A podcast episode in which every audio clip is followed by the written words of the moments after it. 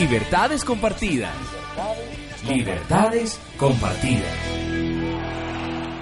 ¿Por qué me hizo libre Luisa? Eh, recuerdo una vez, una noche, eh, 12 de la noche, una de la mañana, sentada en la regional cerca de la Universidad Nacional. Estábamos hablando de yo por qué estudiaba Derecho. Yo le decía que las materias que más me gustaban eran las que no tenían que ver casi nada con el derecho, que eran como eh, Derecho Romano, Epistemología y Lógica y Sociología Jurídica. Entonces me decía como, pero entonces no tienes que hacerlo, ¿cierto?